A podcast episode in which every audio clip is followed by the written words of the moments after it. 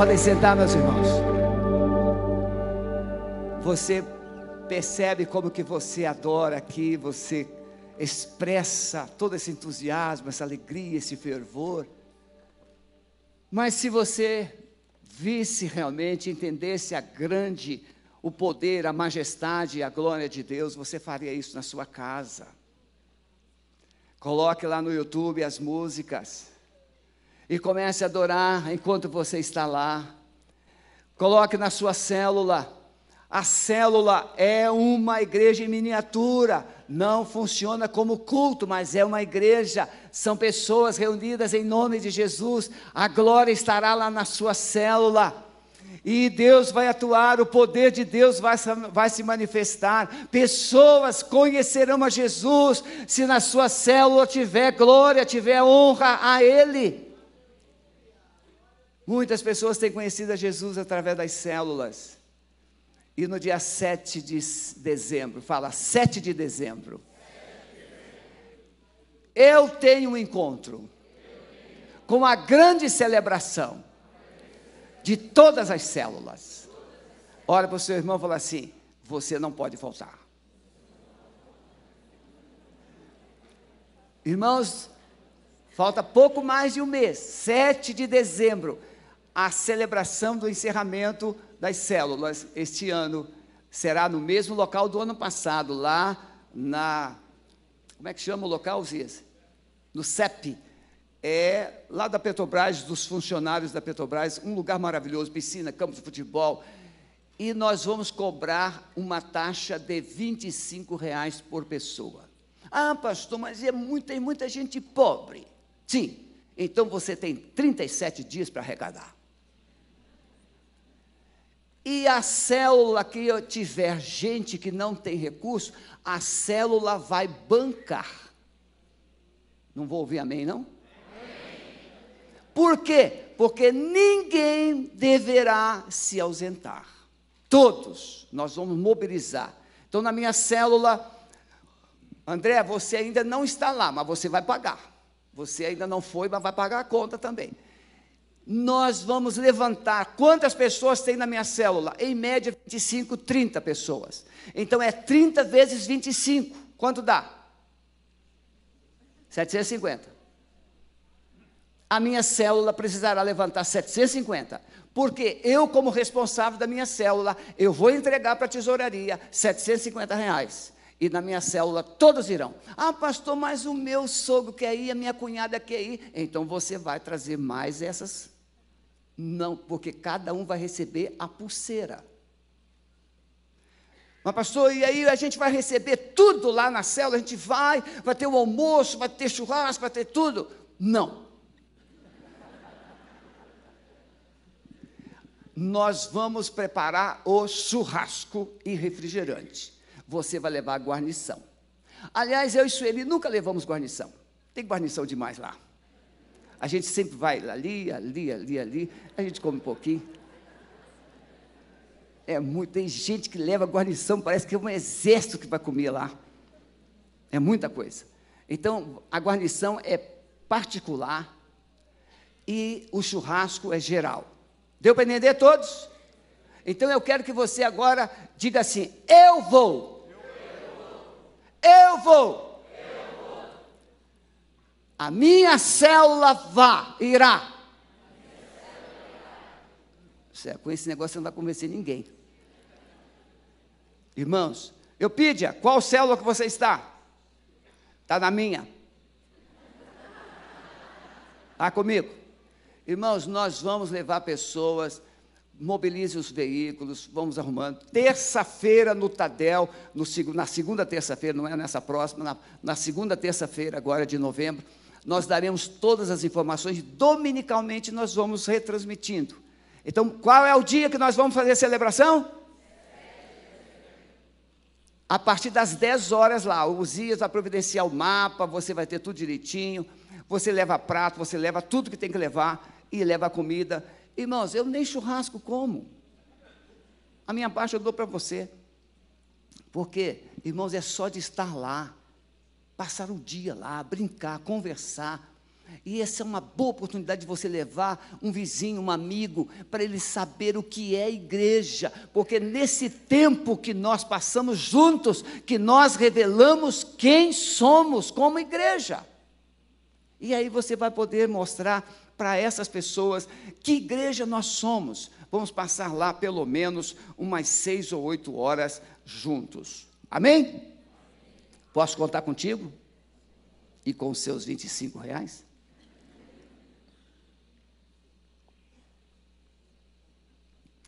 Deus é tremendo.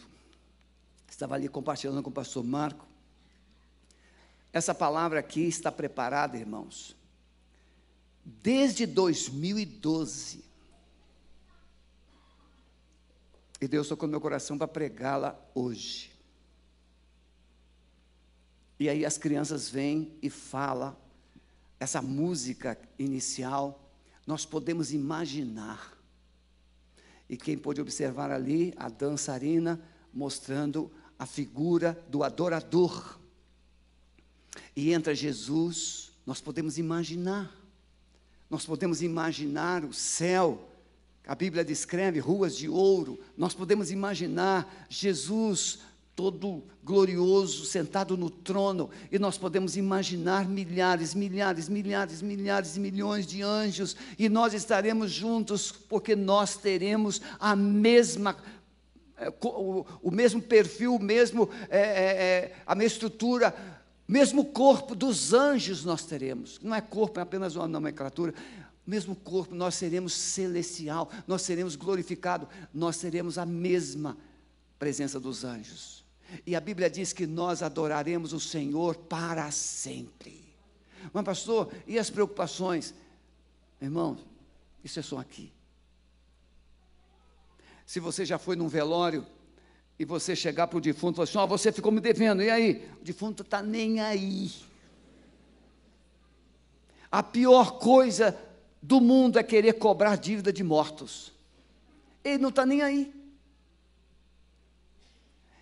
Quando sairmos desse corpo, ah, ficou tudo para trás. Porque receberemos um corpo novo. E nós estaremos com Ele para sempre, adorando, adorando, adorando, adorando. Mas, pastor, será que nós teremos motivos? Ah, você nem imagina. Você já imagina.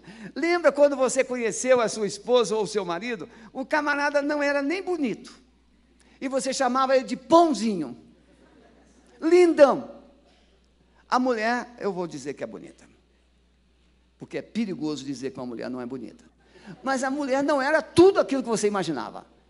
E você chamava de gatinha, de pombinho, de fofinha, disso, disso, disso. O que é que mudou?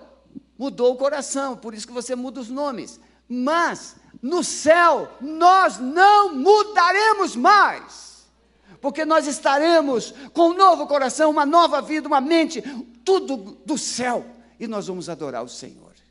Então, o texto que nós escolhemos hoje é Mateus 6,33. Quem lembra de Mateus 6,33?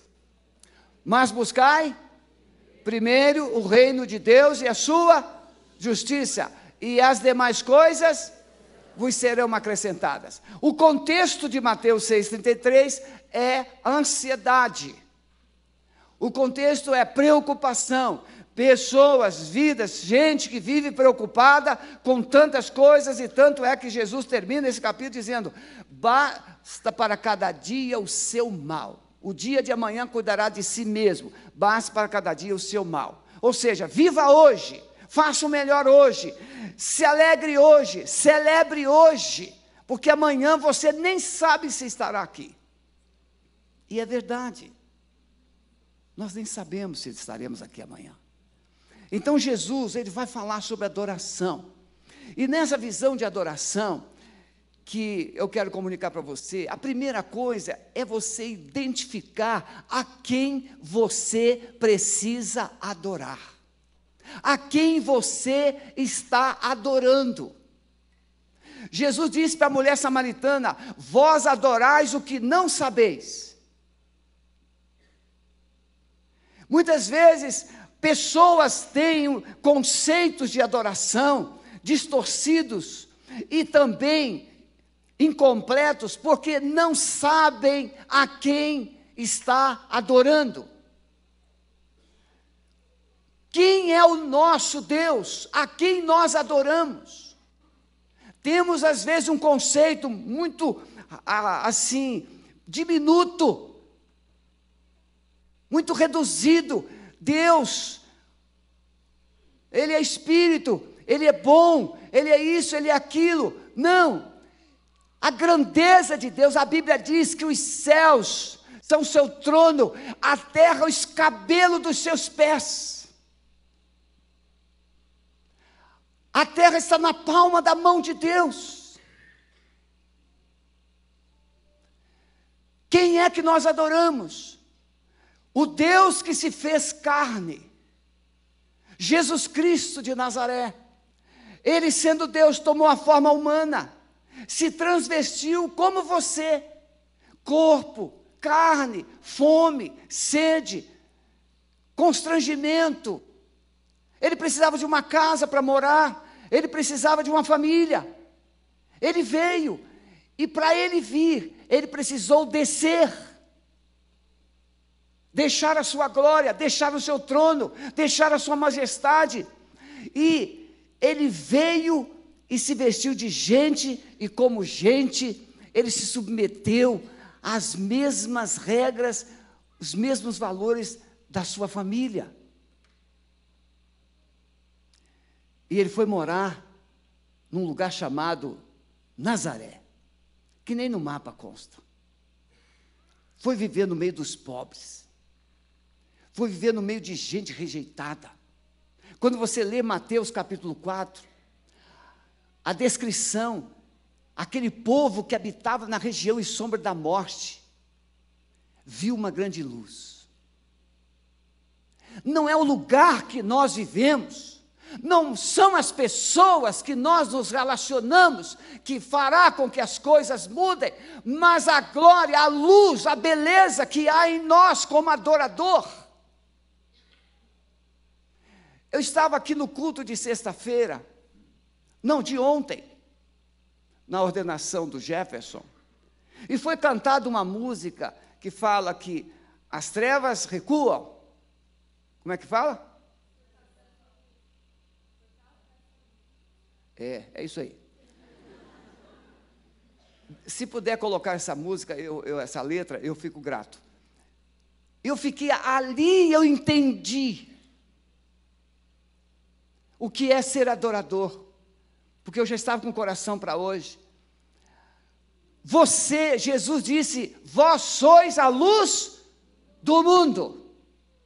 Se você é luz, aonde houver trevas, você chegando, não precisará dar uma palavra. A sua presença, ela vai se impor. Mas se você realmente for luz, Jesus diz assim: deve brilhar a vossa luz diante dos homens para que vejam. E ele fala através do que nós fazemos, do que nós falamos, do que nós vivemos a sua presença já fará, ou já vai fazer com que as trevas recuem. A sua presença inibe a presença das trevas e atrai a presença de Deus. Então, a visão de adoração é ter uma percepção correta de quem é Deus, de quem é Jesus. Eu não posso adorar de forma correta aquele que eu não conheço. Irmãos queridos, quantas vezes nós vamos homenagear alguém? Sueli, meu amor, fique em pé onde você está, se ela ainda está aqui. Tá? Dá uma salva de palmas para a dona Sueli. É. Ela ficou dois meses, hoje dois meses e dois dias sem poder vir que ela fraturou o sacro. E eu queria fazer coisa diferente, meu amor, mas eu acredito que eu me confundi. Mas nós louvamos a Deus, porque só quem fica com alguém em casa que não pode andar, que não pode se locomover, que não pode fazer as coisas normais e viver normal, é que sabe o privilégio de poder andar. Quando alguém não pode comer sal, você conhece alguém que não pode comer sal? E você pode e abusa. Come sal demais. Até chegar uma hora que o médico assim, corta o sal. E aí você fica com cara de tacho. Mas não é melhor dosar? Os, os que gostam de comer churrasco, tem que pensar nisso. É muito sal naquela carne, é muito sal, é muito sal, é muito sal. Conhecer. Então, quando você vai fazer uma homenagem a uma pessoa e você descreve 50 anos de casamento, formandos, você vai homenagear alguém e você tem todo o perfil dessa pessoa, você vai descrever o que ela é, quem ela é, o que ela fez, o que ela conquistou, o que não conquistou, e você então expressa honra, valor, elogios. É isso que é adorar. Mas para você expressar honra, valores, elogios, beijar a mão, adorar é beijar a mão. Por isso que, para você fazer isso de verdade, em um culto, você precisa saber a quem você está adorando. O tamanho dele, a grandeza dele, a beleza dele. Porque nós nos acostumamos com liturgia e não com adoração. O que é liturgia? Liturgia é você organizar umas coisas, uma atrás da outra, tudo certinho, com um propósito. A liturgia não muda. Ela é quase solene. Mantenha-se o padrão. Mas adoração, não tem como você dizer como você vai adorar. Porque adoração é uma coisa que vem de dentro. E quando vem um fogo de dentro, quando vem uma alegria de dentro, quando vem um entusiasmo de dentro, quando vem um conceito da grandeza do Deus que você crê, vem de dentro, você começa a pular, se alegrar, celebrar. E é isso.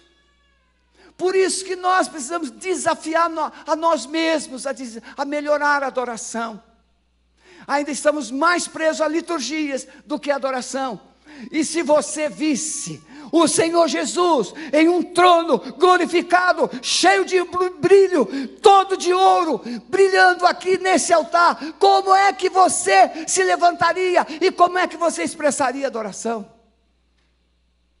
Talvez você viesse correndo do seu lugar e se jogasse aqui aos pés. Mas como você não o vê, e não tem nenhuma ideia de quem ele é, então você fica sentado e muitas vezes com as mãos no bolso, ou com o celular, manipulando. Mas quando a igreja resgatar a percepção da glória dele, do poder dele, da majestade dele, ela vai mudar o comportamento. Ela vai mudar o seu modo de se expressar. Ah, alguns falam assim: ah, mas pastor, eu sou assim mesmo, meio racional. É, até você se encontrar com ele. Ele te vira do avesso, te joga no chão, te quebra, você vai ficar todo tonto. A gente é muito certinho quando nós estamos no nosso mundo. Quando você entrar no mundo dele, ele muda você. Ele muda você. Então a primeira coisa, meus irmãos, é perceber, entender quem Ele é. Não podemos desenvolver uma adoração sem saber a quem adoramos. Ele é o Rei dos Reis, Ele é o Senhor dos Senhores, é o Criador dos céus e da terra, é aquele que te ama, e Ele não precisa provar que te ama. Ele já provou. Lá no nosso condomínio aconteceu uma família jovem, houve uma colisão no veículo, a esposa faleceu, deixou um bebezinho de meses. O esposo está se recuperando.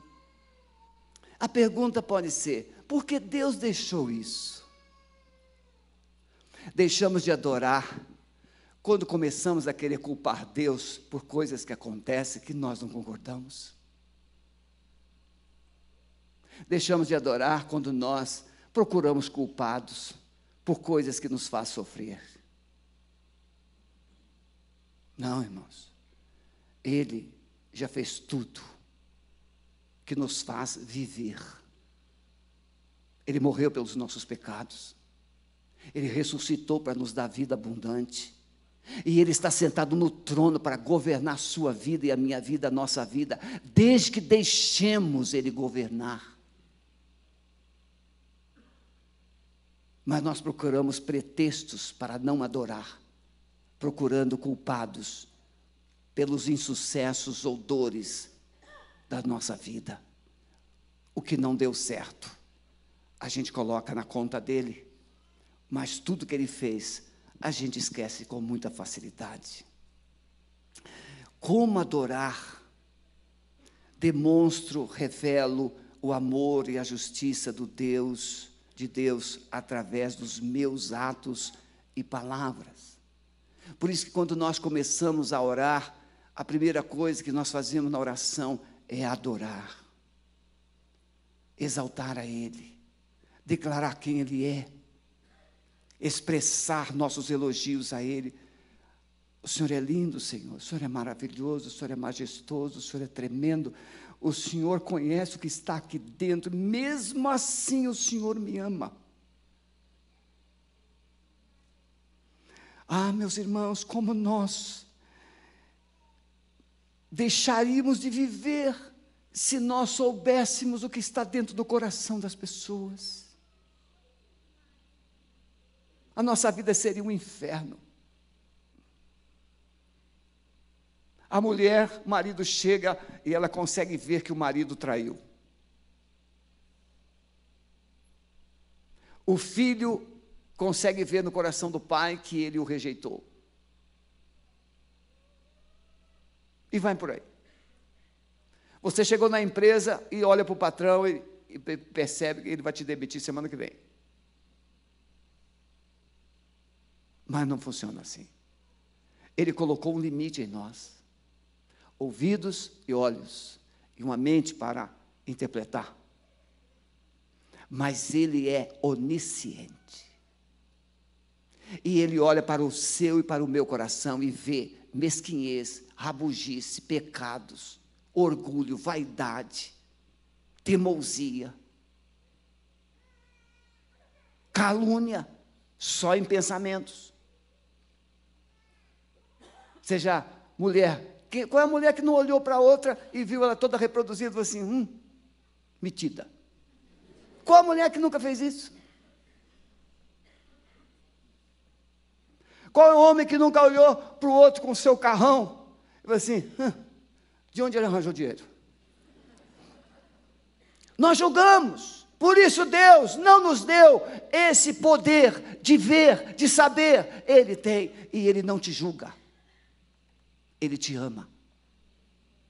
Por isso podemos adorá-lo, porque ele não muda, ele é o mesmo hoje, ontem, hoje e eternamente. Ele é o nosso Deus e nós podemos adorá-lo de todo o nosso coração. No Sermão do Monte, Jesus vai nos ensinar que não é no templo que devo revelar um coração adorador. O templo Jesus chega lá no templo, tem sacrifício, tem isso, tem aquilo, mas ele vê, tem gente lá campeando. Ele chuta as mesas, ele empurra, ele acaba com tudo. Não é no templo, irmãos. O lugar onde Deus menos procura adoradores é aqui. O lugar onde Deus procura adoração é na sua casa é no seu relacionamento pessoal, no seu trabalho, adorar a Deus nos seus negócios. Se um homem pensasse em adorar a Deus através dos seus negócios, ele nunca se corromperia. Nunca. Ele não deixaria de negar Eu tive uma experiência bem engraçada esse final de semana. É, acho que foi sexta, sexta. Nós fomos lá nas, nas tribos indígenas, e aí o, o, o missionário Zico, é, flamenguista, até lá nas tribos indígenas tem flamenguista, irmão. Nem televisão tem lá. E ele, ele mandou a mensagem para mim assim: Pastor, minha esposa está com um problema no, no útero, tem que fazer exames. O, o exame custa 556 reais. Aí eu falei com a Sueli, na mesma hora peguei o aplicativo, transferi. Só que depois eu lembrei que eu não tinha a conta do Zico, eu tinha a conta do Enoque. Mandei o dinheiro para a conta errada. E aí eu, o Enoque não tem telefone. E aí, como fazer? Aí eu mandei o Osmar depositar na conta certa. Depositou na conta do Zico o outro valor. Imagine o Enoque. Quando for verificar se, te, se tem algum dinheiro na conta, chega lá, tem aquele valor, mandei 600 reais. 600 reais. Qual será a atitude do Enoque? Ele vai dar cambalhota, irmãos. Porque ele ganha 200 reais por mês. Ele vai dar cambalhota. Você está entendendo o que é adoração? Essa alegria que Deus produz, que ninguém sabe, está lá. Deus já está abençoando você, você nem sabe, está lá. Aí eu mandei uma mensagem, porque o Zico tem telefone, eu falei assim, Zico, por favor, avise o Enoque que eu depositei, assim, enganado na conta dele, e é para ele, então, usar direitinho. Expliquei. Aí hoje de manhã está lá no celular a mensagem do, do Zico. Pastor, é para falar com o Enoque que aquele dinheiro que está na conta dele também é meu?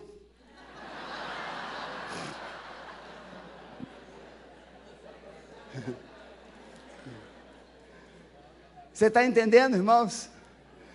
Ele só precisava daquele valor para resolver o seu problema. E aí a bênção chegou na conta do outro. E ele estava falando assim: naquilo que está na conta do outro também é meu. Você está entendendo como é que nós somos?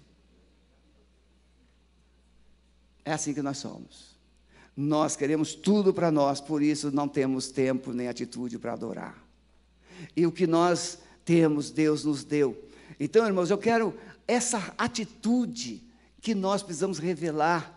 Jesus vai mostrar atitude em relação ao pecado.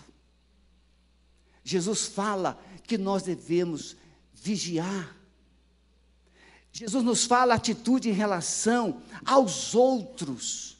Mateus 5, 7, 9. É revelar a misericórdia. Você pode expressar adoração a Deus só de dar um abraço em uma pessoa. Você revela adoração só de você ter paciência com aqueles que erram. Você pode ter adoração, revelar adoração a Deus, ajudando pessoas. E às vezes a ajuda que essa pessoa precisa não é de dinheiro, não é monetária, não é financeira, é amor é amor. Atitude em relação ao mundo. O mundo, irmãos, estimula tudo, uma, uma, uma, comportamentos totalmente distorcidos e opostos, orgulho, mas Jesus manda você se humilhar. O mundo estimula a prática do pecado, festas, consumos, prazeres, mas Jesus estimula a santidade que é somente os santos, os limpos de coração verão a Deus. O mundo estimula a guerra, competição, desavenças, mas Jesus estimula a paz. Bem-aventurados pacificadores. O mundo estimula o individualismo, mas Jesus fala que nós somos um corpo. Nós somos uma família.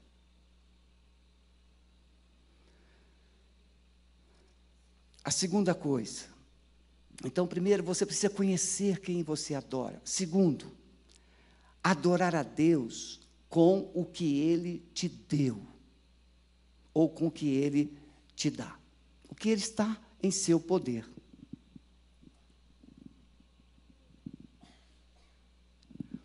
Muitas vezes você está adorando a Deus liturgicamente. Você canta, você participa da celebração, você até levanta as mãos, mas Paulo usa uma expressão bem interessante, assim, que todos os homens devem levantar mãos santas.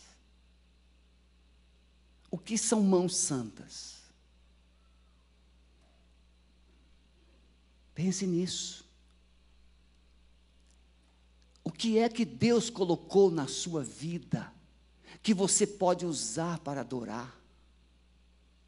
Eu sempre digo aqui, o dízimo deveria ser a coisa menos difícil para um cristão praticar. Por quê? Porque só é convidado a ser dizimista quem tem renda. Quem não ganhou nada vai dizimar esperança, vai dizimar fé, vai dizimar propósitos. Mas Deus te deu conhecimento, Deus te deu bens, valores, Deus te deu muita coisa que você administra hoje. Tem empresários neste mundo que chegaram ao ponto de ofertar para Deus 90% e ficar com 10%. Nós temos uma empresa aqui em Curitiba que ela financia o projeto que a PIB tem para tratamento químico, dependentes químicos. Empresas que têm entendido a honra de servir com os bens e não acumular, não ganhar, mas compartilhar, dividir. E isso pode ser pessoa física também dividir no dia a dia, abençoar pessoas.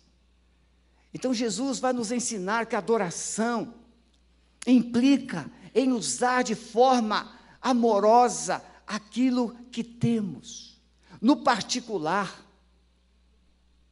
Adoração exige uma vida simplesmente pura. Adorar pode ser ajudar uma pessoa que não te ama. Com carinho. O sogro, a sogra, que você quer ver bem longe, mas você pode tratá-la tão bem. Irmãos, qual é hoje um dos lugares onde mais carência tem? Pode falar. Qual é o lugar? Asilo. O idoso, irmãos, o idoso, ele já esgotou todas as suas energias. Ele não tem mais nada. Ele tem uma carcaça velha que não consegue se mover. Com todo respeito. É assim ou não é? Não é assim? Uma carcaça. E todos nós, se vivemos mais tempo, vamos passar desse. E aí você vai precisar de alguém para te colocar comida na boca para te dar remédios. Você vai precisar de alguém para te limpar, para vestir em você uma fralda.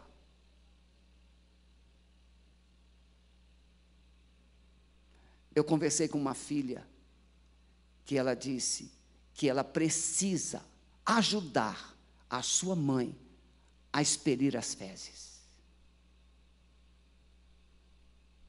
Porque a mamãe dela não consegue sozinha. E eu sei que essa mulher é uma grande adoradora. Você já imaginou? Adorar a Deus ajudando a tirar as fezes. Ah, cruz credo. Ah, é? Como é que Deus vê isso? Como é que Deus vê? Ele olha e fala assim: Mas essa minha filha parece com meu filho.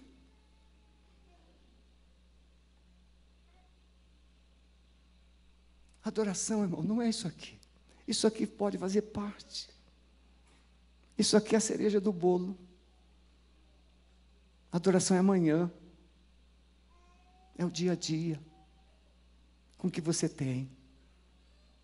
Lembrar de alguém.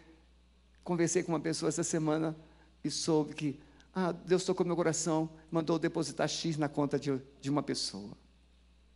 Hum aquela visita inesperada, levar o café da manhã, levar um bolo, comprar uma roupa.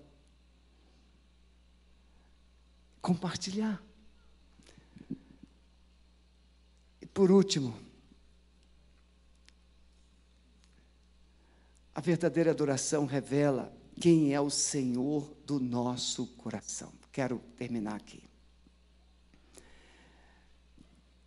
No mundo antigo, o escravo era alguém como propriedade. Ele não tinha vontade, não tinha direitos, ele não tinha. Era uma coisa, era uma propriedade. Era uma ferramenta viva que podia ser castigada, presa ou até morta pelo seu dono. Esse é o conceito de escravo antigo. Mas lá também, no hebraico, a palavra mamon, que ela, no início, ela significava, vinha de uma tradição, você vai viajar, ou você ia viajar, e você tinha coisas de valor dentro de casa, então você procurava aquela pessoa, vizinho de confiança, e você pegava aquelas coisas de valor e pedia o vizinho para guardar até você voltar. Mamon significava isso. Alguém que você confiava.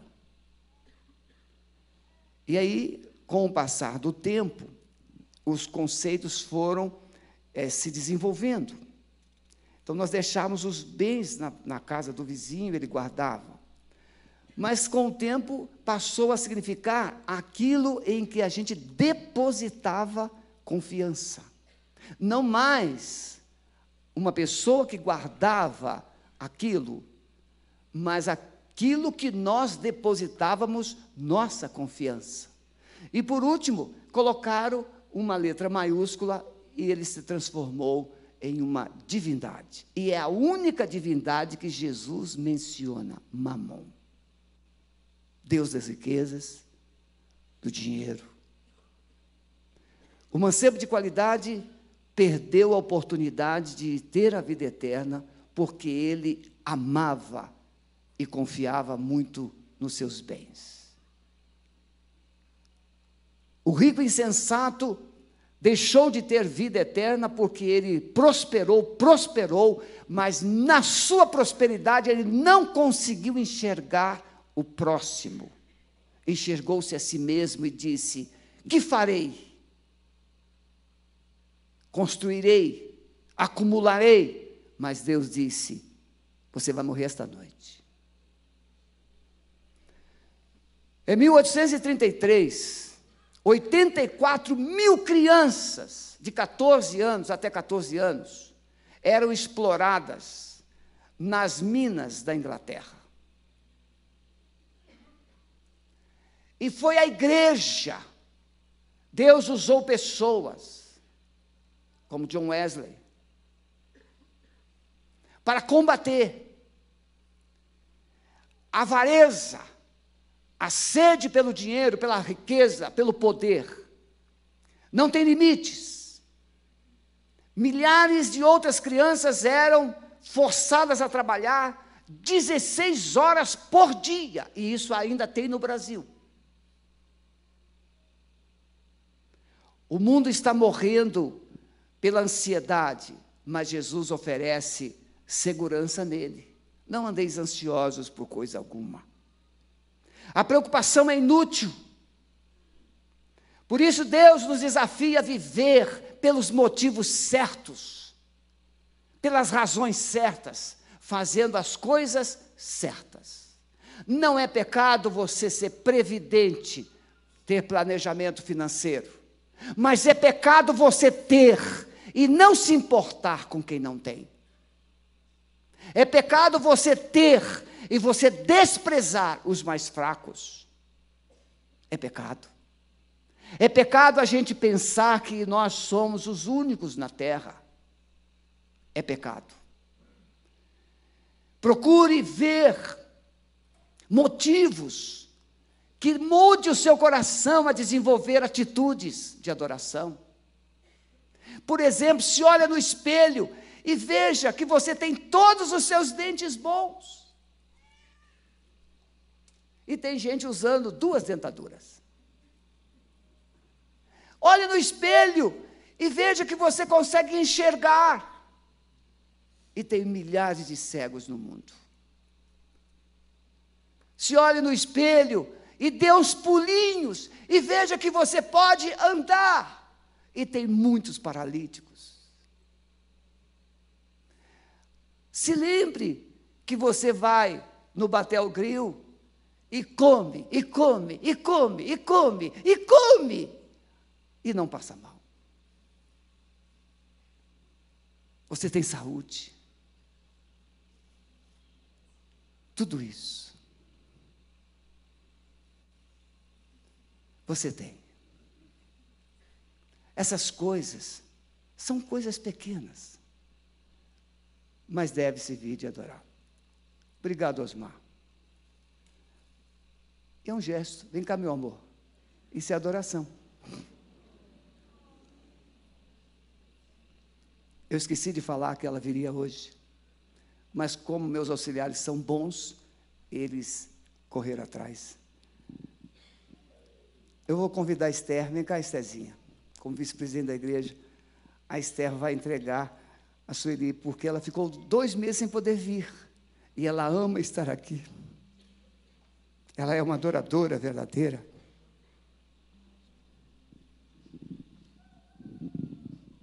Quero primeiro agradecer a Deus por tudo que Ele é, por tudo que Ele faz. Mas é interessante, irmãos. Eu estava em casa um dia desses e comecei a adorar o Senhor e falar: Senhor, é, quando eu estiver indo à igreja, se me chamarem, eu vou falar a experiência que eu tive no hospital.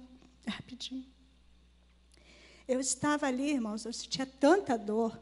Sei que os irmãos que sabem que quem aqui já fraturou, é enfermidade, né? Eu sentia tanta dor. Eu falei assim, Senhor, eu quase desmaiava de dor. E ali com o João, o hospital estava assim bem cheio. É, não tinha lugar né, na, na, na sala de emergência, então eu tive que esperar. E eu sentia muita dor. E eu fiquei numa salinha é, aguardando. O João estava comigo, o Sebastião estava viajando. E ali, eu teve uma hora que era tanta dor que eu comecei a glorificar o Senhor. Essa mensagem caiu assim de cheio hoje, né? E eu olhei para o João e falei assim: meu filho, Deus é bom. Deus é bom. Deus é bom o tempo todo. E comecei a glorificar. Senhor, tu és bom. O Senhor é misericordioso. O Senhor é minha rocha, é o meu escudo, é a minha fortaleza. E comecei, comecei. E comecei também a dar ordem para Satanás. Falei, Satanás, você está derrotado. Você não tem nenhum poder na minha vida, nem na minha família. Você está derrotado, você está vencido. E comecei, irmãos, a dor passou. Através da adoração, do quebrantamento na presença do Senhor, a dor passou. E eu só fui sentir dor quando eu fui para a sala para tomar a medicação. Aí começou de novo. Mas aquele período que eu passei ali glorificando ao Senhor, a dor passou. Daí, irmãos, eu comecei a pensar também. Falei assim, Senhor, quando a gente pensa na igreja perseguida, que a gente pensa naqueles, aquelas pessoas, aqueles servos do Senhor, que sofrem, né? Que passam por pressões. Muitos estão presos, outros apanham, outros estão presos em contêineres, outros estão amarrados em tocos. Eu falei assim, Senhor, como é que eles aguentam a dor? Como eles aguentam a dor? E eu falei assim, é, Senhor, é porque eles te adoram. É porque eles te adoram. E a adoração, ela leva toda a dor. Então, irmãos, vamos realmente aprender a adorar o Senhor. Adorar o Senhor com a nossa vida, com o nosso coração realmente quebrantado. Outra coisa que Deus tem falado muito para mim nesse tempo que eu passei em casa: adoração e quebrantamento. Adoração e quebrantamento. Amém?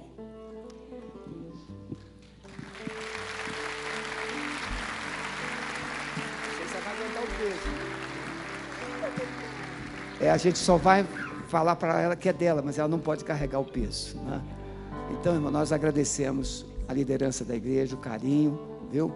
Ela ama orquídea, por isso que eu pedi que se comprasse uma orquídea linda e um presente também, meu amor. Deus abençoe, viu? Amém, meus irmãos? Então vamos ficar em pé e nós vamos encerrar esse culto assim. Não foi planejado assim, mas Deus quis assim. Né? Ele, ele trabalha da, maneira mais sábia e ele faz as coisas tudo direito. Saia daqui hoje pensando de que forma eu posso adorar. E aí você perceberá que ele colocou alguma coisa na sua vida, conhecimento, sabedoria, recursos financeiros, é, às vezes um carro que você pode usar. Eu já emprestei meu carro para jovens saírem de lua, lua de mel.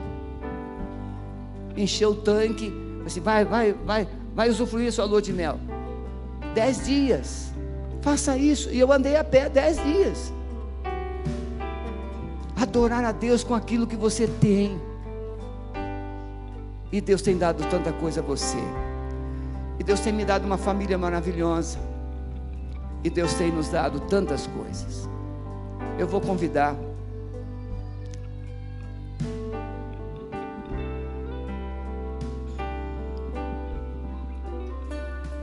A Meg, vem cá, Meg. Onde está a Meg? Não está aqui.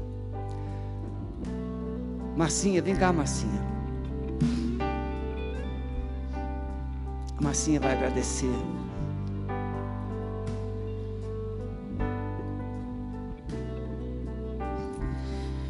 Obrigada, Senhor. Obrigada por mais uma lição preciosa que o Senhor nos dá. Que a adoração, Senhor, é aquilo que alcança o céu, Senhor. Obrigada, Senhor, porque a Sueli está de volta, a tua serva, Senhor que tem nos ensinado tanto, Senhor, sobre um modo de ser mulher que te agrada, Senhor. Então continua sustentando a tua filha, Senhor. Continua, Senhor, ensinando, continua, Senhor, a capacitando, Senhor, e fazendo com que ela haja sempre com essa sabedoria, Pai. Obrigada pela vida do pastor Sebastião. Obrigada, Senhor, por essa igreja que tem sustentado a família pastoral, Senhor. É isso que nós queremos ser como igreja, Senhor. Uma igreja que adora, uma igreja que se quebranta, uma igreja que ama, Pai. Então, Senhor, muito obrigada por aquilo que o Senhor fez nesta manhã, Pai. Nós honramos a vida, Senhor, da família pastoral nesta igreja. Te glorificamos porque o Senhor tem nos dado o melhor. Que Deus a todos abençoe. Amém. Deus abençoe. Estamos encerrado o nosso culto. Vou na paz.